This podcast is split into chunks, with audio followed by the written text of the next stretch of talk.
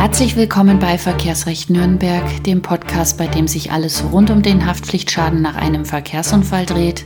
Mein Name ist Stefanie Helzel. Ich bin Fachanwältin für Verkehrsrecht in Nürnberg und ich grüße Sie.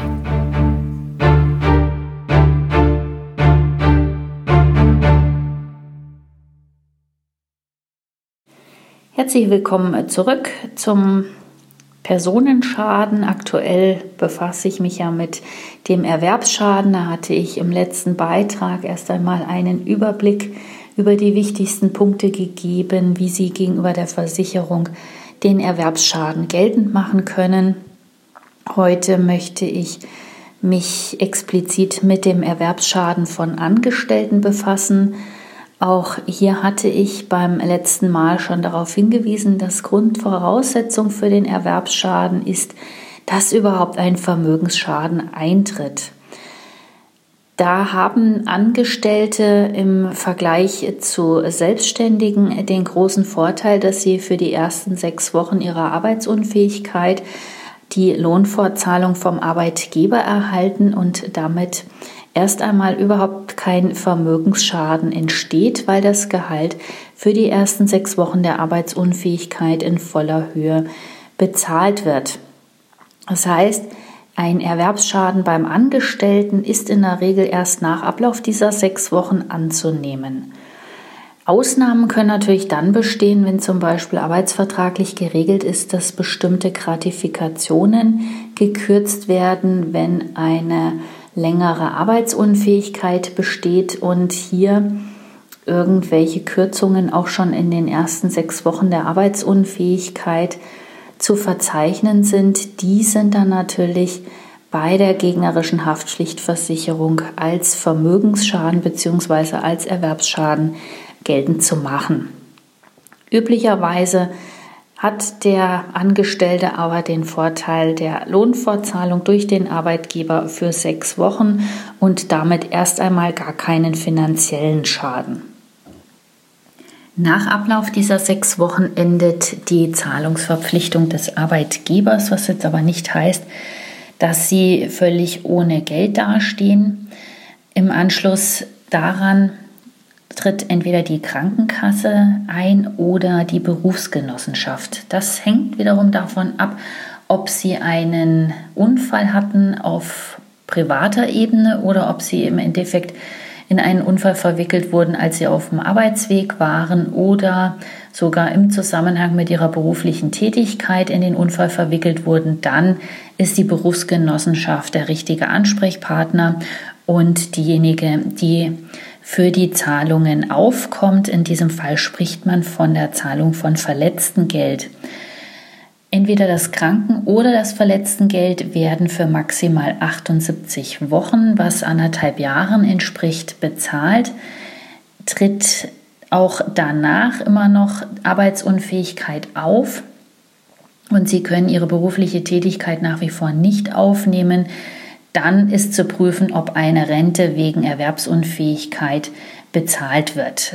Die kann auch schon früher in Frage kommen, wenn auch schon nach ähm, kürzerer Zeit feststeht, dass sie überhaupt nicht mehr in der Lage sein werden, ihrer beruflichen Tätigkeit nachzukommen. Aber zunächst einmal ist nach der Lohnfortzahlung des Arbeitgebers eine Krankengeldzahlung oder entsprechend eine Verletztengeldzahlung zu leisten die entspricht einer Höhe von, wenn mich gerade nicht alles täuscht, 60 Prozent des Lohns.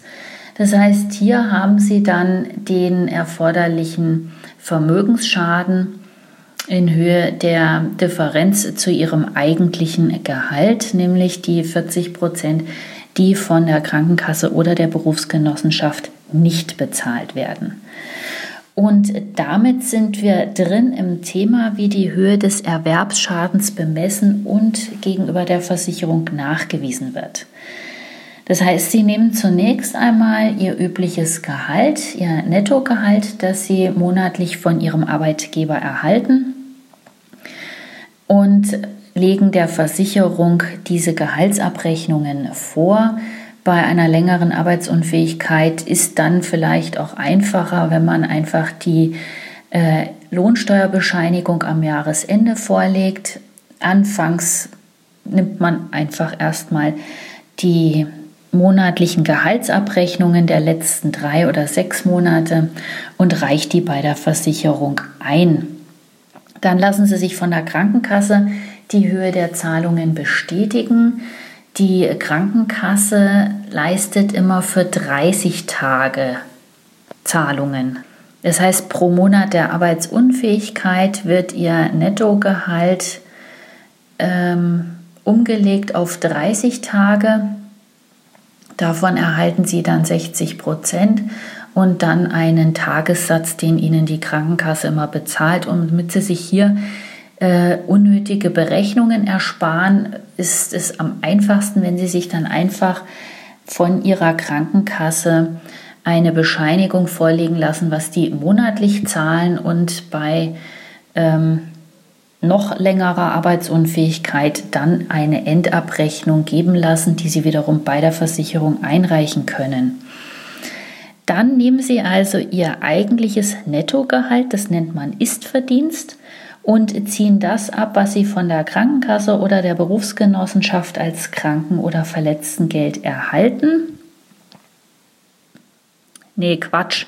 Das eigentliche Nettogehalt ist der Sollverdienst und das, was Sie dann von der Krankenkasse oder der Berufsgenossenschaft bekommen, das ist der Istverdienst. Und die Differenz nehmen Sie und dann müssen Sie noch abziehen, was Sie sich an Aufwendungen ersparen, was meistens Fahrtkosten sein werden. Da hatte ich auch schon im letzten Beitrag darauf hingewiesen, dass diese üblicherweise pauschal mit 5% angesetzt werden.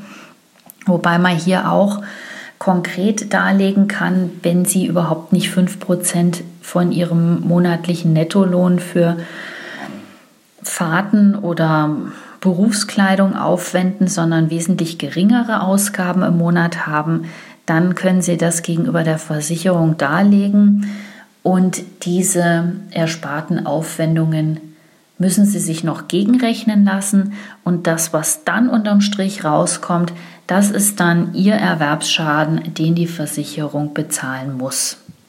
Ich fasse nochmal zusammen. In den ersten sechs Wochen ist bei Angestellten meistens nicht davon auszugehen, dass überhaupt ein Erwerbsschaden eintritt.